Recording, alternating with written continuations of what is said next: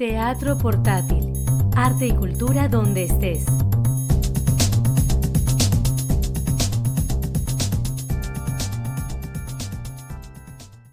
Hola a todos, bienvenidos a su primera edición del podcast Teatro Portátil, Arte y Cultura para Llevar.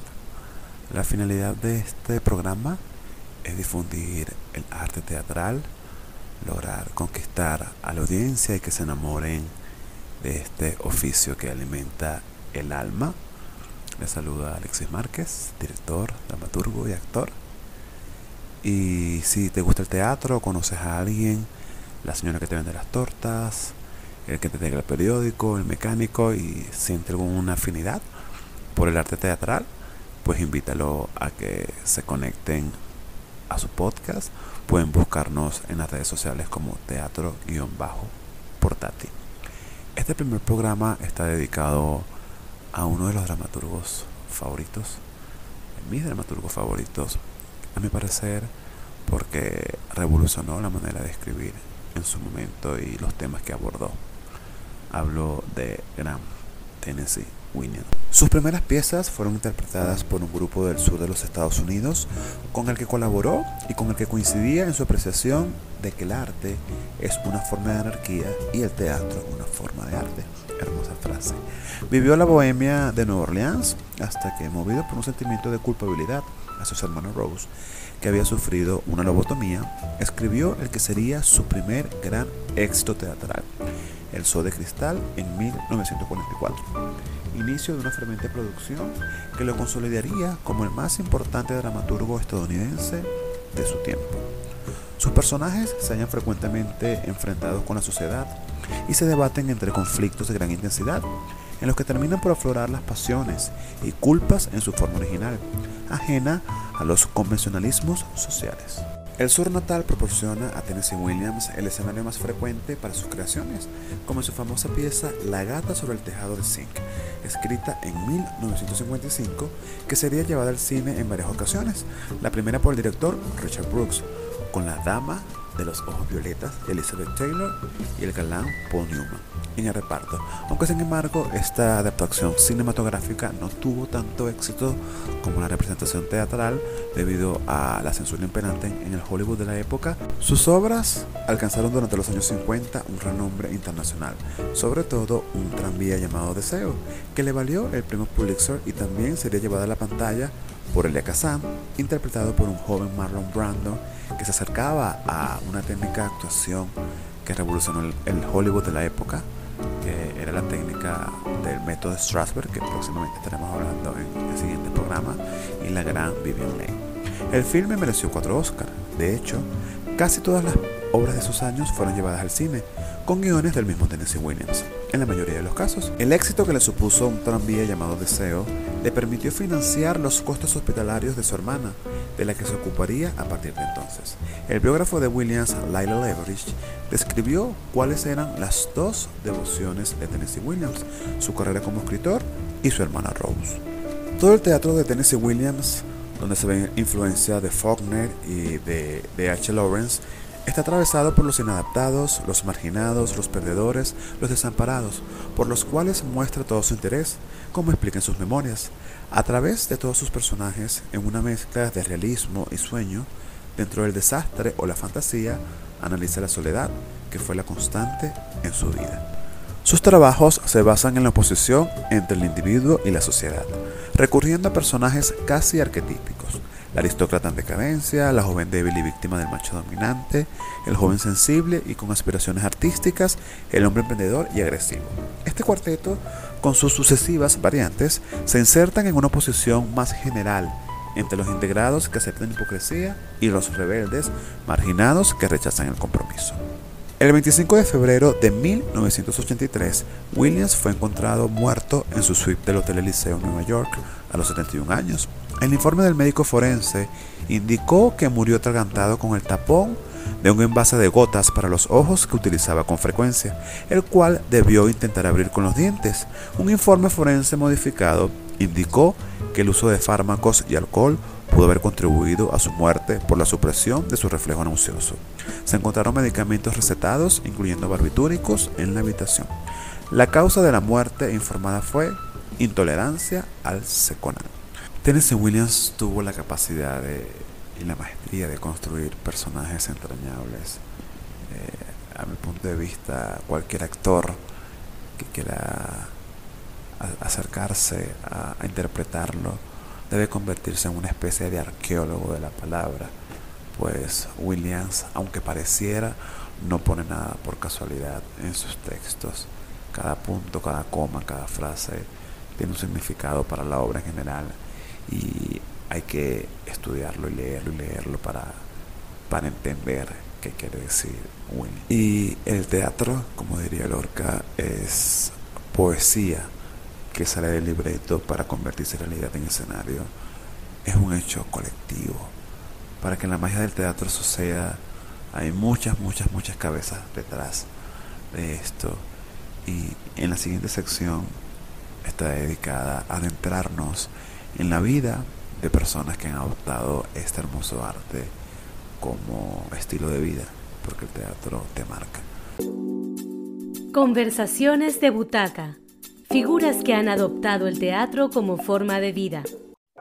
Esta primera edición del podcast quise invitar a una persona súper, súper, súper importante, súper especial, eh, director, productor, actor e incluso recientemente ha dado sus primeros pininos en el arte de la dramaturgia. Eh, esta persona que voy a nombrar ha sido mentor, cheerleader, catering, eh, psicólogo, etcétera, etcétera, etcétera, etcétera, de todos mis proyectos teatrales.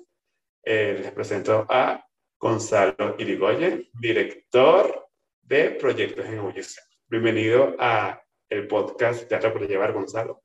Bueno, muchísimas gracias, Alexis. De verdad que yo dije, si se pone a nombrar todas las cosas que hemos hecho en este transcurso de tiempo, que no voy a decir cuánto tiempo tenemos en relaciones en laborales, por llamarlo de alguna manera, y dije, bueno, se va a acabar todo el podcast, porque bueno, esto, esto ha sido una relación maravillosa donde hemos compartido tantas cosas que, que, bueno, nombrarlas todas, insisto, se acabaría el tiempo. Gracias, insisto, por la invitación y bueno, mucho, mucho éxito en este nuevo proyecto. Así es, así es, así será. Gonzalo, ¿cómo inicias en el mundo teatral? ¿Qué te lleva a, adentrarte en este agujero negro que es el teatro que, te atrapa, no te suelta más nunca. Esa es la mejor definición. El teatro te atrapa y rara vez te suelta. Mira, yo desde que tengo noción de memoria recuerdo mi cercanía con el teatro, quizás no tan fuerte como en los últimos 10 años, este, pero siempre estaba presente el teatro como espectador, como admirador de la gente que hace del oficio su trabajo. Y es entonces a partir de 10 años que mm, decido, después de cumplir ciertos requisitos sociales, por decirlo de alguna manera, que decido formalizar mi entrada al teatro. Desde entonces estoy con esas labores, como tú mencionaste, de producción. Eh, eh, comencé siendo productor, aunque había hecho cosas en la actuación. Y bueno, el camino, el devenir de todo esto del teatro me ha llevado a hacer todo lo que tú dijiste, tanto actor, director, productor. Y bueno, últimamente que me he atrevido a porque es un atrevimiento de mi parte a escribir, a hacer un poco de dramaturgia para el teatro. Bueno, es que para, para hacer teatro, por lo que se interrumpe Gonzalo, hay que atreverse. Okay. Ese es el primer paso para, para adentrarse en esta arte y hay que atreverse y hacer las cosas. Y tú, Gonzalo, que estás desempeñado en tantos roles y que cada uno deja una enseñanza y deja una, una visión particular, eh, ¿en cuál se siente más cómodo Gonzalo? Mira, en este momento siento que la dirección es mi norte, de verdad. Eh, he tenido la suerte de, en los últimos cuatro años, de rodearme con maestros que yo considero maestros, y son considerados maestros en la dirección en Venezuela, y pues me han abierto el, el espectro en cuanto a la dirección. Creo que por allí van mis tiros. No me niego a hacer las otras actividades. Eh, respeto muchísimo la dramaturgia, eso sí lo puedo decir, de verdad que, insisto, fue un atrevimiento de mi parte el haber escrito algo para teatro. Eh, no me niego a ser productor porque, bueno, uno nunca deja de ser productor. Incluso siento que la producción está en todos los campos de la vida, no solo en el teatro. La actuación, ayer casualmente me recordaba un trabajo que hice contigo, este, el cual agradezco, y no sé, me, entró la, nostalgia por la actuación, pero definitivamente si me ponen a elegir, me quedo con la dirección. Creo que la dirección de actores es una cosa apasionantísima. Claro, es que es rico porque, bueno, aparte que eres el jefe y tienes el control de todo. Sí, es así, eres el jefe del equipo, el gerente de la cosa, es así. Claro, aunque también, aunque también, también trae mucho estrés y trae noches sin dormir, pero bueno, vamos a hablar de las cosas bonitas de la dirección. Sí, sí, sí. Ya que, nombra, ya que lo nombra Gonzalo, ¿cómo es tu proceso eh, de dirección? O sea, ¿qué motiva a Gonzalo a decir, voy a montar esta obra? Mira, para mí tiene que operar en principio el enamoramiento con el texto. O sea, tiene que ser una cuestión de, no sé si amor a primera vista, pero sí tiene que haber un amor muy profundo por, lo, por el texto, por lo que quiere decir el texto y esa primera imaginación, esa primera visión que tú tienes de lo que quieres hacer con el texto. Para mí es fundamental. Si no hay ese enamoramiento, ojo, a mí me tocaba hacer cosas por, por encargo, por decirlo de alguna manera, y en el camino me ha tocado enamorarme, le he dado la vuelta al asunto, pero eh, hay, han habido proyectos que nada más que con leerlo digo, yo quiero montar esto, y empiezo a imaginar, es, es una cuestión, no sé, es, mágico, es, es, una sensación mágica leer el texto y decir, esto es lo que yo lo quiero hacer y lo quiero hacer de esta manera. Bueno, yo creo que a ti también te ha pasado, Alexis, porque tú eres director y claro, aunque después aunque después esa, eso tiraría que camina y habla un chiste interno, llamando actores. Al final hacen los que les la gana a veces, ¿no? Pero creo que eso es la, la magia de, de, de, la dirección. Y te pregunto en este aspecto, Gonzalo, eh, ¿eres director, eh, te gustan los actores marionetas o partes de, te gusta que los actores propongan y, y tú te retroalimentas de, ojo, no, no es que haya una, una forma válida de dirigir, sino que es un proceso que cada quien asume, pero te pregunto a ti, ¿qué prefiere Gonzalo? Mira, yo creo que dices en el clavo. Yo no creo que haya una fórmula perfecta a la hora de dirigir. Eh, yo soy partidario de un equilibrio entre ambas cosas. O sea, me gusta la dirección porque precisamente eh, va a sonar muy ególatra la cosa, pero uno se siente como el Dios creador porque uno quiere que el actor haga y diga de tal y cual manera pero también entiendo que como, que como seres creadores, los actores tienen el deber y el derecho incluso de, de, proponer. Entonces yo creo que hay que buscar la medida, no será la medida exacta, pero sí una medida que equilibre tanto la proposición del actor como la visión que tiene uno como director. Es cuestión de negociar, definitivamente. Si no te afecta, y eso lo he aprendido mucho en estos últimos tiempos, si no te afecta tu visión radicalmente, negocia con el lector, definitivamente, porque finalmente él es el que va a estar... Final, eh, Ajá. Disculpe que te interrumpa, porque es que al final, eh, creo yo, y también de mi proceso, eh, al final es un matrimonio entre el director y el actor. Definitivamente. O sea, y creo que tú también has sido testigo, hemos sido testigos de obras donde tú te sientas en la butaca y sabes, aunque no conozcas el proceso, aunque no conozcas a del equipo, sabes cuando hay un divorcio entre los actores y la dirección. Exactamente. Sí, y por ahí hay un dicho, y últimamente lo trato de aplicar mucho, la mejor dirección es la que no se nota. Me explico, o sea, obviamente tiene que ver la mano de la dirección en cuanto a, a la apuesta, en cuanto a la, al espectáculo en sí, pero si se nota que el director estuvo presente, no hay una buena dirección. O sea, si el director te marca, le marca al actor todos y cada uno de los movimientos, todos cada uno de los parlamentos, no, no, no es una buena dirección. Entonces, en tal sentido, yo estoy, yo estoy muy de acuerdo con eso. Mientras menos se nota la mano de la dirección, hay una mejor dirección. Y sí, es un matrimonio, definitivamente. Exactamente. Gonzalo, ya en este camino de, de, del teatro que da muchas alegrías, pero también eh, a veces no es tan color de rosa como, bueno, como la, como la vida misma. Eh, ¿Cuál ha sido, y honestamente de aquí siendo un poco amarillista, un fracaso teatral que te haya marcado? Eh, espero que esto se continúe grabando. Eh, bueno, tú también eres partícipe porque, bueno, estuviste acá en Venezuela con nosotros y fuiste parte importante y sigue siendo parte importante a pesar de la distancia de la agrupación y hay, una, hay un montaje que yo digo, no sé qué me pasó en ese momento, bueno, me hago, me hago la, eh, ¿cómo que se llama? El feedback a estas alturas, que es merengada, esa adaptación que nos atrevimos a hacer de los cuentos de Oscar Wilde. Eh, fue ambicioso desde mi punto de vista porque quise hacer muchas cosas, pero siento que para ese momento no tenía la experiencia suficiente como para hacer lo que, lo que aspiraba. Entonces, yo no lo tomo como un fracaso como tal, sino más bien lo tomo como una experiencia que me llevó a lo que estoy diciendo ahorita, porque necesito la experiencia, necesito manejar muchas más herramientas, necesito manejar muchas más cosas dentro de lo que significa un montaje y sobre todo ese, ese tipo que lo quería hacer yo, montaje musical con actuaciones y con todo con toda una escenografía y toda la cosa, vestuario y toda la cosa, este, entonces no fue, una, no fue un fracaso como tal, insisto, para mí una, una experiencia para, de la cual tomar las cosas negativas y, y, tratar de mejorar, pues.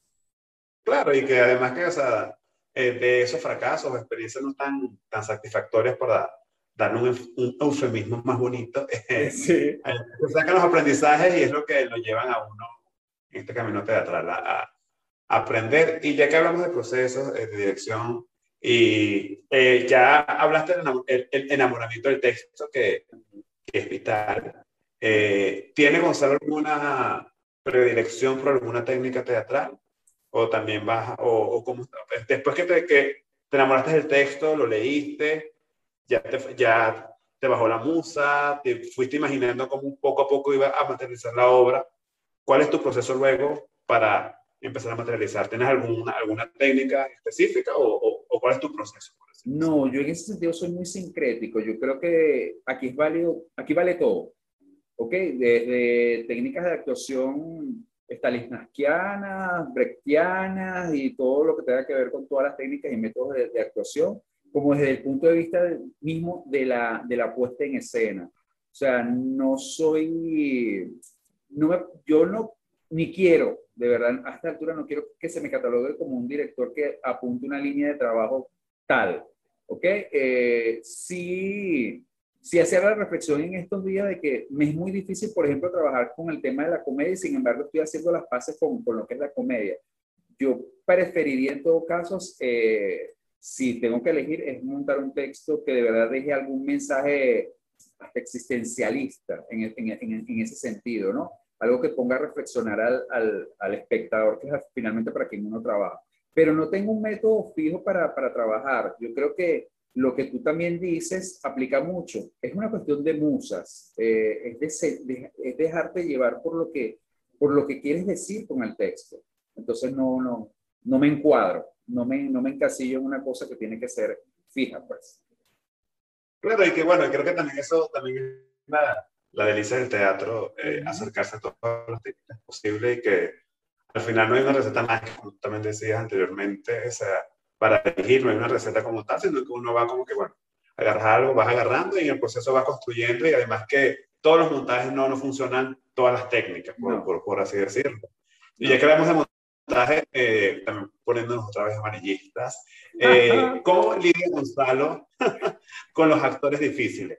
Aquí hay una confesión. Oh. Yo fui un actor difícil para Gonzalo en más de una oportunidad que me dirigió, tal vez por, o sea, ahora siento ya introspección y que uno va madurando con el tiempo, son partes de, la, de las inseguridades que uno como actor tiene, que proyecta en, en el director y eh, por cegarse por el ego, no escucha a esa persona que está viendo fuera de ti que también aplica para la vida misma. Entonces, Exacto. ¿cómo lidia Gonzalo con esos actores difíciles? Pero yo voy a empezar felicitándote por, por esa reflexión que haces, porque finalmente eso es lo que pasa. A, eh, a, veces uno se consigue con actores que no escuchan precisamente por un tema de ego, ¿ok? Este, mm, afortunadamente, y lo, lo confieso, eh, la misma experiencia me ha llevado a, si se quiere, a decantar dentro del proceso de selección de los actores. Me explico.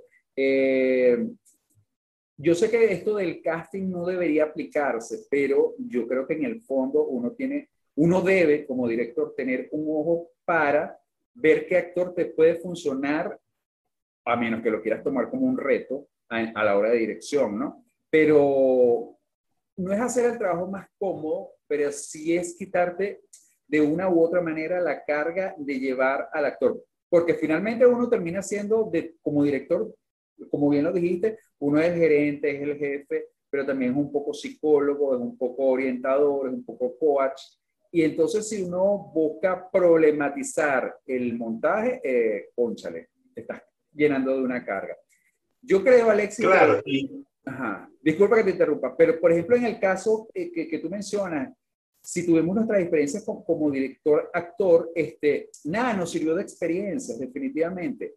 Y es, por eso es que digo, llego a, a, esta conclusión de que, ojo, no, no descargo a Alexis, por ejemplo, otra vez en el motor con Guillermo, vamos a ser más específicos en el caso, pero ya veo que tú has transcurrido un camino y yo también lo he transcurrido. Entonces, de repente, las herramientas que pude utilizar en aquel momento eh, y que no me funcionaron, ya no, me, ya no las voy a utilizar, sino que voy a utilizar otras porque la experiencia me las ha dado. Y yo sé que tú como, como claro, persona... No, y, ya que ya que esa, esa, esa no, no, que nombres esa anécdota, perdón que te, que te interrumpa, que eso era que lo quería atajar, hacer el, como que la confesión, un montaje, sí, donde este, que Gonzalo estaba dirigiendo y eh, yo era el personaje principal, o sea, era un personaje súper, súper, súper, súper complejo eh, le llevé palo, como decimos en Venezuela, le dimos, le dimos, le dimos, y al final no salió.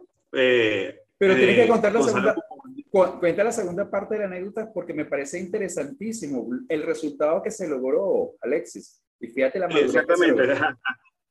A eso iba. O sea, en ese primer vez que era Guillermo del Motor de Rómulo Gallego, que invito a todos los, los oyentes que busquen esa obra maravillosa, sobre todo los países latinos, para entenderlos de cierta manera. Era un personaje que cualquier actor eh, daría la vida por interpretar, porque es un personaje de muchos matices, de muchas complejidades y de mucho trabajo interior.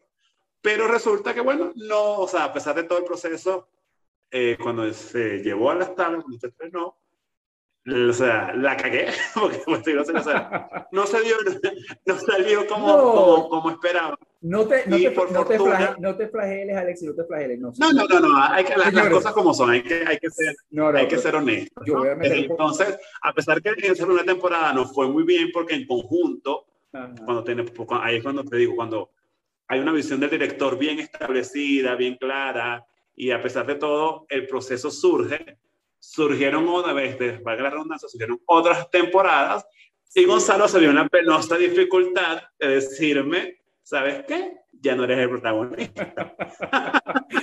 Entonces, en ese momento, igual aquí aprovechando para hacerme la culpa, uno siente que dije, ajá, o sea, no sirvo, o sea, ya me voy a retirar, voy a vender el chicle, voy a quedar con el diseño vestuario, lo que sea.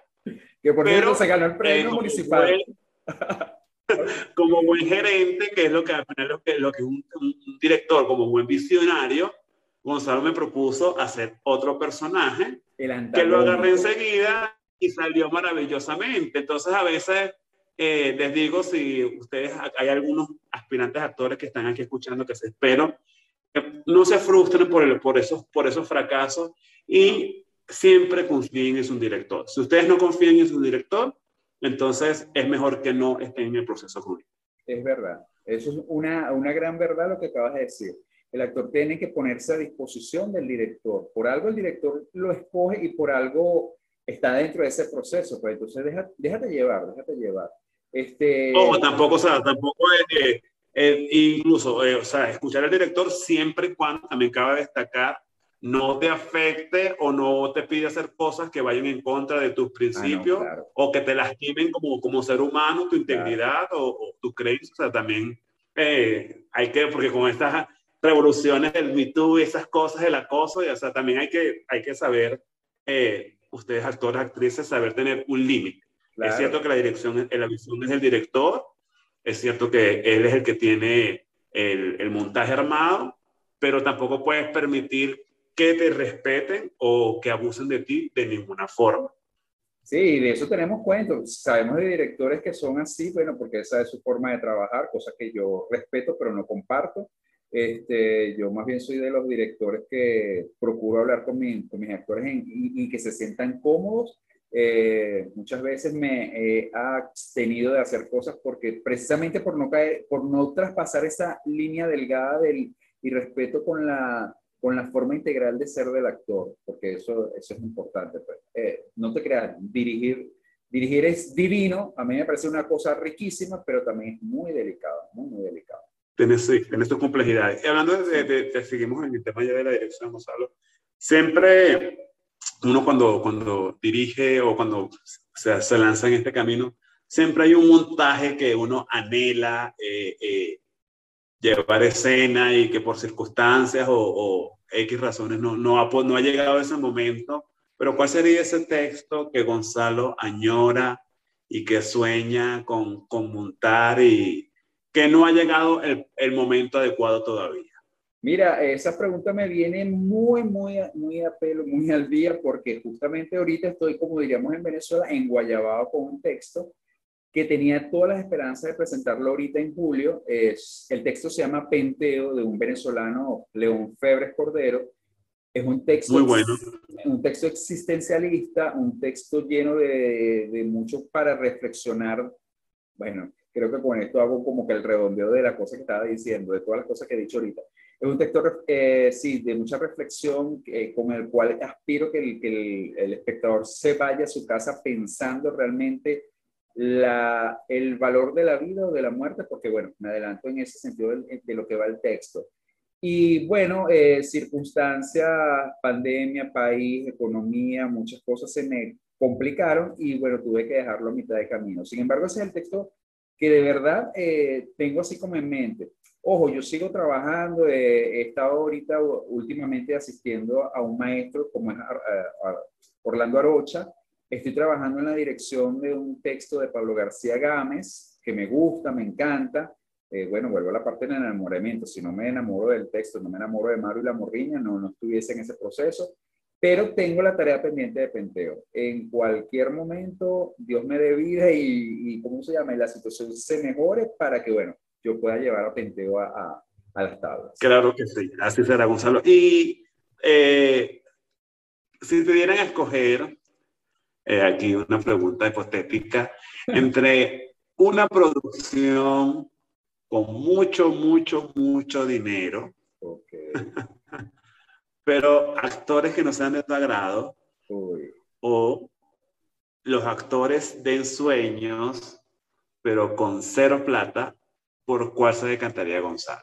Definitivamente por la segunda opción. Entonces, si esto es el concurso millonario, yo me voy por la segunda opción. Yo prefiero trabajar en la comodidad de mis actores, eh, con los recursos, o sea, tener claro ese panorama de que no son los recursos los que uno anhela, pero siempre y cuando cubran lo, que, lo mínimo para mantener, eh, sí, para mantener felices o de, de cómodos al equipo, yo va puesto por eso. Yo prefiero trabajar en la comodidad, en la, en la seguridad, en el bienestar, en la, en la tranquilidad, en, en, en, la sinergia que se puede crear en un equipo, a estar en una cosa que, que por mucha plata, bueno, uno no puede decir, ¿sabes? Uno no puede negarse a las situaciones, pero si me pones a escoger, escogería la segunda opción. Actores, actores. Claro, y ya te, después te No, actores con los cuales trabaje cómodo, con una producción que sea cómoda, que así, así me limite en las cosas, porque bueno, tú también lo sabes, uno como director sueña, aspira, quiere cosas grandilocuentes, pero... Claro, un zapato volador, un zapato que salga del pecho. eso es algo personal, eso es chiste personal. Bueno, yo creo que va a haber una segunda parte de esta entrevista para, para, para, ¿cómo se llama? Aclarar todo esto de la dirección con el motor y el zapato volador o la, o la actriz bajando en un, en un arnés, bueno, en fin. O las flores bajando en el, en el trasnocho. Hay muchas anécdotas, definitivamente, Alexis. Muchísimas gracias por recordar. Claro, y tú que nombrabas, Gonzalo, que no pudiste llevar penteo por circunstancia pandemia y todo eso, y que esta pandemia nos cambió la vida a todos y que eh, llevó a muchos a, a reinventarse y en el no dejar de hacer, recurrió al, al teatro virtual eh, o por diferentes eh, so, eh, vías, uh -huh. de, gracias a la tecnología que ayuda a unir. Pero para Gonzalo, siendo honesto y sin causar polémica, pero para Gonzalo, ¿es verdadero teatro? ¿Sabe? El uso de las plataformas para representar eh, para llegar a más personas, como se vio mucho en pandemia, eh, teatro por Zoom, por, sí. por WhatsApp, eh, teatro grabado en YouTube, etcétera. Eh, para Gonzalo Irigoyen, siendo honestos, ¿es verdadero teatro? Honesto, honesto, no creo que sea verdadero teatro. para mí el teatro requiere de la presencia del espectador, del feedback inmediato del público estando allí, del aplauso, de la reacción inmediata. Ojo, con el Zoom o con, con todas estas plataformas se puede lograr la reacción, pero eh, creo que es la alimentación entre el espectador y el, y el actor, esa comunión que hay, eh, el lugar, eh, ir al lugar mágico que significa el teatro como, como espacio físico eh, eso para mí es teatro. Ojo, he visto cosas interesantes, he visto propuestas interesantes que me han, que me han puesto como, como en ese contacto, en ese querer aplaudir al, al, actor que está haciendo el esfuerzo, pero no, no termino logrando esa, esa comunión de, de cosas que, que, para mí significan el teatro. Entonces, honestamente, no me significa teatro. Me parece que es un... Claro, te entiendo perfectamente porque eh, coincido contigo, ojo, se aplaude que a pesar de la gente que sigue haciendo cosas y no se detuvo, eso se aplaude y, es loable, pero creo que eh, parte de la magia del teatro radica, o sea, tanto como público, como actor, director, es que en ese momento que tú ya entras al recinto, o sea, porque es que el teatro es como, es una liturgia, o sea, es algo, se convierte en algo como una, una ceremonia, entrar a las salas, sentarse, eh, cuando bajan las luces y el actor sale, el primer actor sale a escena o ocurre ese primer, ese primer momento es algo mágico que a pesar, o sea, insisto, se aplaude a, esta, a la gente que, que apeló a la, tecnología para seguir haciendo, pero creo que, que, que, hace falta eh, eso, porque el teatro es, es, magia, el, teatro es eso, es como una, una liturgia. Y Gonzalo, ¿qué le, si alguien que está escuchando este podcast, eh, que quiera dedicarse a este bello arte teatral y quiere dirigir, ¿qué le diría Gonzalo Irigoyen? Bueno, para mí es importante, y lo digo desde, la propia experiencia, hay que formarse, hay que leer mucho, hay que eh, tratar de juntarse con la gente que está haciendo algo bueno en, este oficio. No es una cosa ligera, la gente piensa que, ay, eres teatrero y ves, ay, ríe, llora, ¿sabes? Pasa con los actores, ay, tú eres directora, ay, ¿qué haces tú? A tu madre los actores. No, eh, eh, esto es un proceso complejo. no se tomen las cosas a la ligera si realmente quieren ser actores, directores, productores, porque esto es un trabajo, esto es un trabajo y y, tiene la exigencia de cualquier otro trabajo. Tiene la necesidad de que uno como trabajador se forme dentro de su especialidad. Eh, y seguir haciendo, seguir haciendo es importantísimo en la medida de lo posible, em, no parar, no parar y, seguir, seguir, seguir. Esa es mi, creo que, bueno, como lo dije, es parte de mi experiencia. Formarme, tratar de estar junto a, a los llamados maestros, nutrirme y, no parar, independientemente de la situación. Y a propósito lo digo porque, bueno, nosotros el año pasado, dentro de la agrupación Proyectos de División, también tratamos de hacer algo, algo a, nivel de la tecnología, de las plataformas, porque, bueno, no se puede hacer otra cosa. Nos sirvió muchísimo de experiencia, eh, por eso concluyo que para mí no es teatro, fue una experiencia muy rica, fue una forma de reunirnos, de reencontrarnos con mucha gente que está fuera de Venezuela pero falta la magia, falta la magia que significa el teatro. Exactamente. Gonzalo, y ya está para ir terminando, pero eh, un autor o autores que Gonzalo sienta que escribieron para él. Que hayan escrito para mí, wow, me pones la pregunta difícil, pero últimamente he estado muy cercano a un venezolano que es Gustavo Ott. Me encanta su forma de escribir, aunque nunca he montado nada de él y He sentido enamoramiento, lo soy, te soy sincero, he sentido enamoramiento, pero es un tema, ha sido un tema más allá de, de, producción, de no, de no montar cosas de él. Me gusta mucho la dramaturgia de, de Gustavo. Bueno, nuestro recientemente fallecido Javier Moreno, que tiene textos maravillosos. Javier, que, que fue bueno. Para nosotros, invito a los oyentes del podcast a que, a que busquen la dramaturgia de Javier, que sí, maestro de la palabra Javier Moreno, ahorita no recuerdo exactamente el blog, pero podemos después eh, ponerlo por allí. Eh, pero Javier Moreno, Javier Moreno, igual que su hermana, Xiomara Moreno, eh, los hermanos tienen una dramaturgia muy, muy interesante. Yo apuesto por la, bueno, siendo venezolano, obviamente apuesto por la dramaturgia venezolana. No con esto quiero decir que no lea cosas de gente de afuera, creo que hay cosas muy interesantes, pero apuesto más por lo venezolano. Entonces, si, si, a ver, si me pones a escoger o a, reducir la lista, me quedaría con estos tres venezolanos, Gustavo, Javier Moreno y Xiomara Moreno.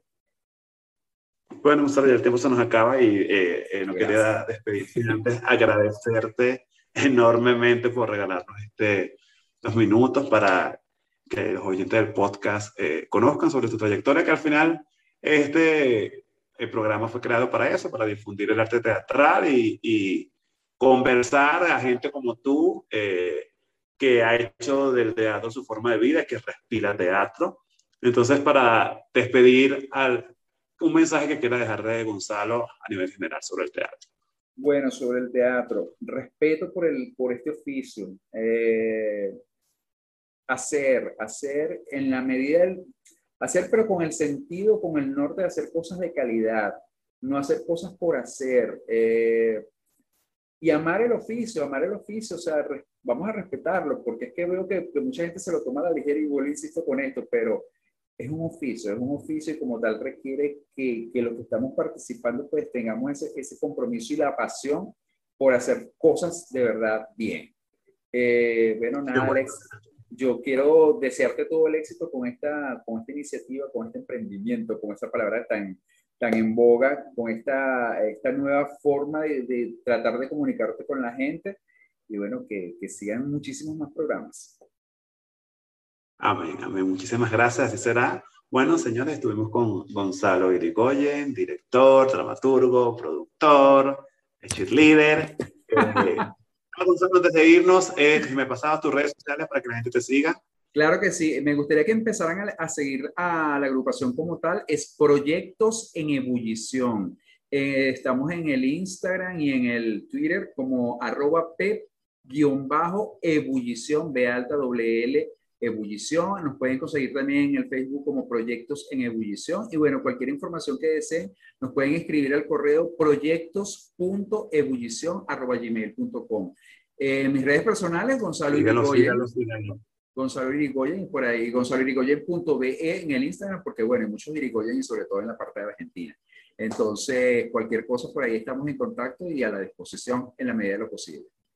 Ahora los invito a que se pongan cómodos donde estén para que disfruten de la lectura dramatizada de un fragmento de una obra que me mata de Tennessee Williams, una de mis favoritas Háblame como la lluvia y déjame escuchar. Este drama corto aborda la realidad de una pareja. Él sufre de alcoholismo, ella de ansiedad y depresión, y cómo se han vuelto un matrimonio tóxico, palabra que está tan de moda ahora. Estos dos personajes, a pesar de que pasan gran parte del tiempo juntos, no se comunican. Son total, desconocidos. Y a pesar que comparten la misma cama, han llegado a un punto donde no sabe qué piensa el otro.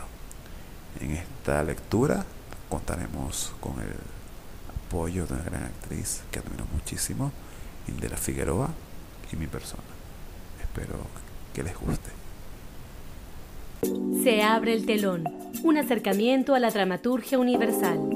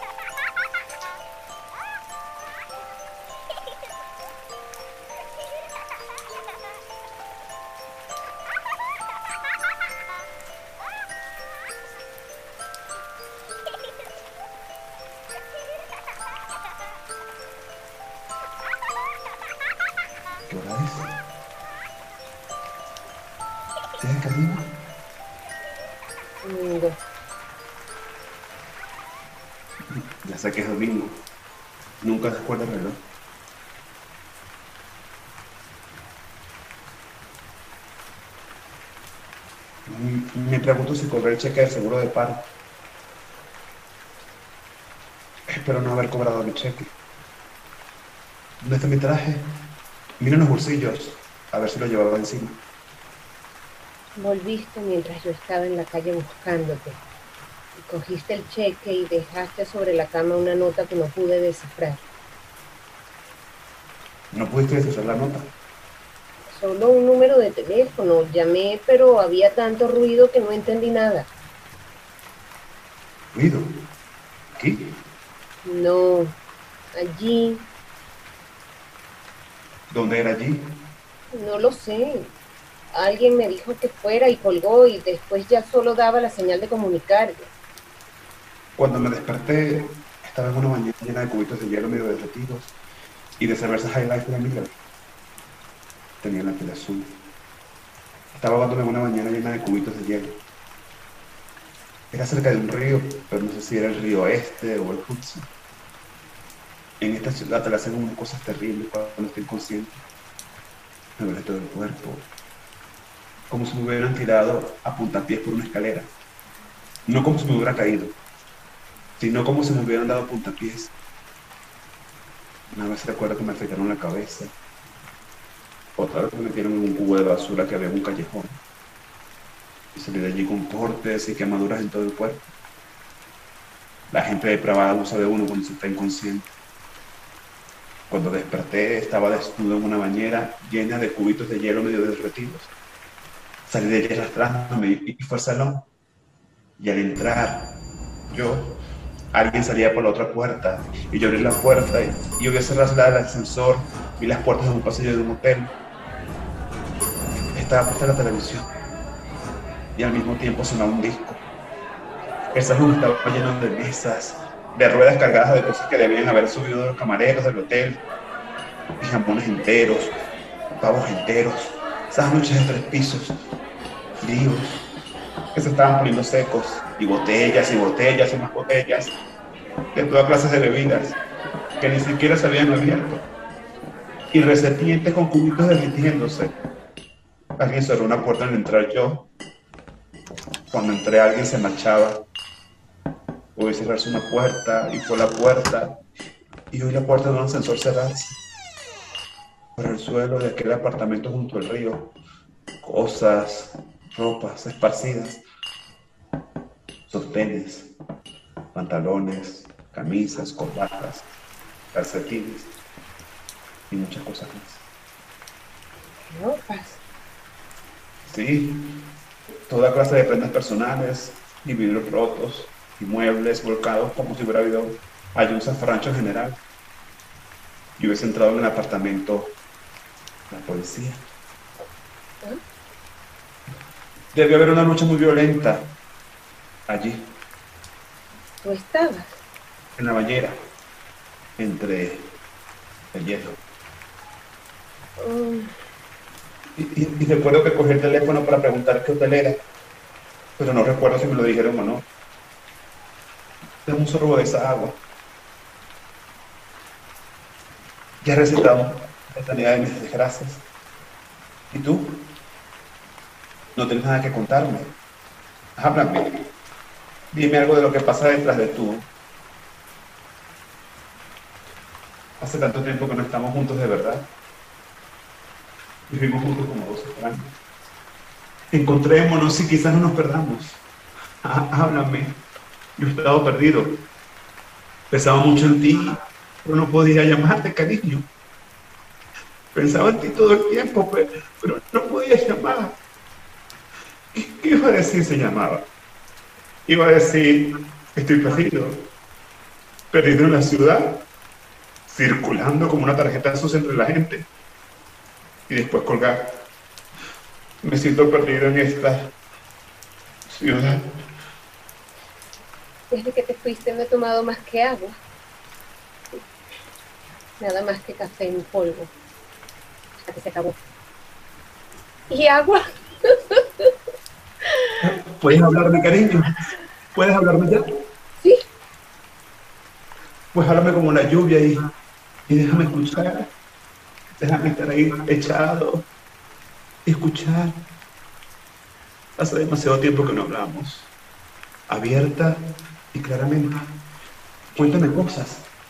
Te has estado pensando en silencio. Mientras yo he circulado como una postal por esta ciudad. Dime, háblame. Háblame con la lluvia y, y yo estaré aquí echado. Y, y escucharé. Yo Tienes que serlo. Es necesario. Tengo que saber. Así es que háblame como una lluvia. Y yo te escucharé. Aquí, echado, te escucharé. quiero irme de aquí. ¿Quieres irte? Quiero irme de aquí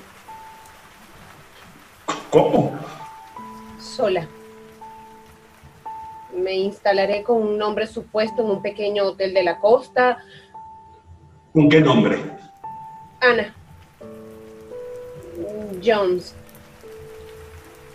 La camarera será una viejecita que tenga un nieto y hable de él.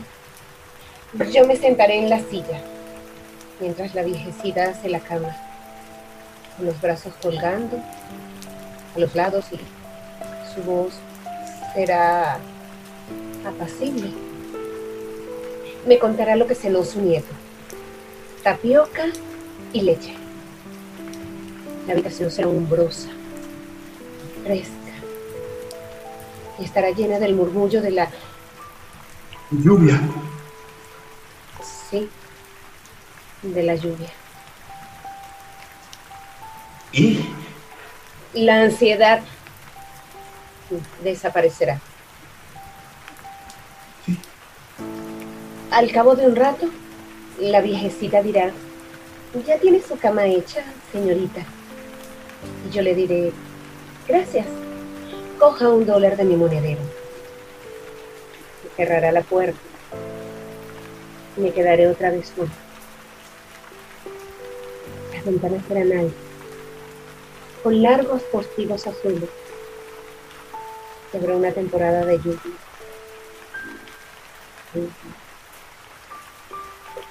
Lluvia. Mi vida. Vida será como esa habitación. Fresca, umbrosa y llena del murmullo de La lluvia. Lluvia. todas las semanas, sin falta. El correo me traerá un cheque. La viejecita me cobrará los cheques y me traerá libros de una biblioteca y recogerá la ropa de la lavandería. Siempre llevaré ropa limpia.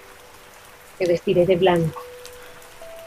Nunca seré muy fuerte ni me quedarán muchas energías, pero pasado algún tiempo tendré las suficientes para pasear por la explanada. Para pasear por la playa sin esfuerzo. Por las tardes, pasearé por la explanada que bordea la playa. Elegiré una playa donde ir a sentarme. Eh, no muy lejos de la glorieta donde la banda toca selecciones de Víctor Herbert mientras oscurece. Tendré una habitación grande, con postigos en las ventanas. Habrá una temporada de lluvia.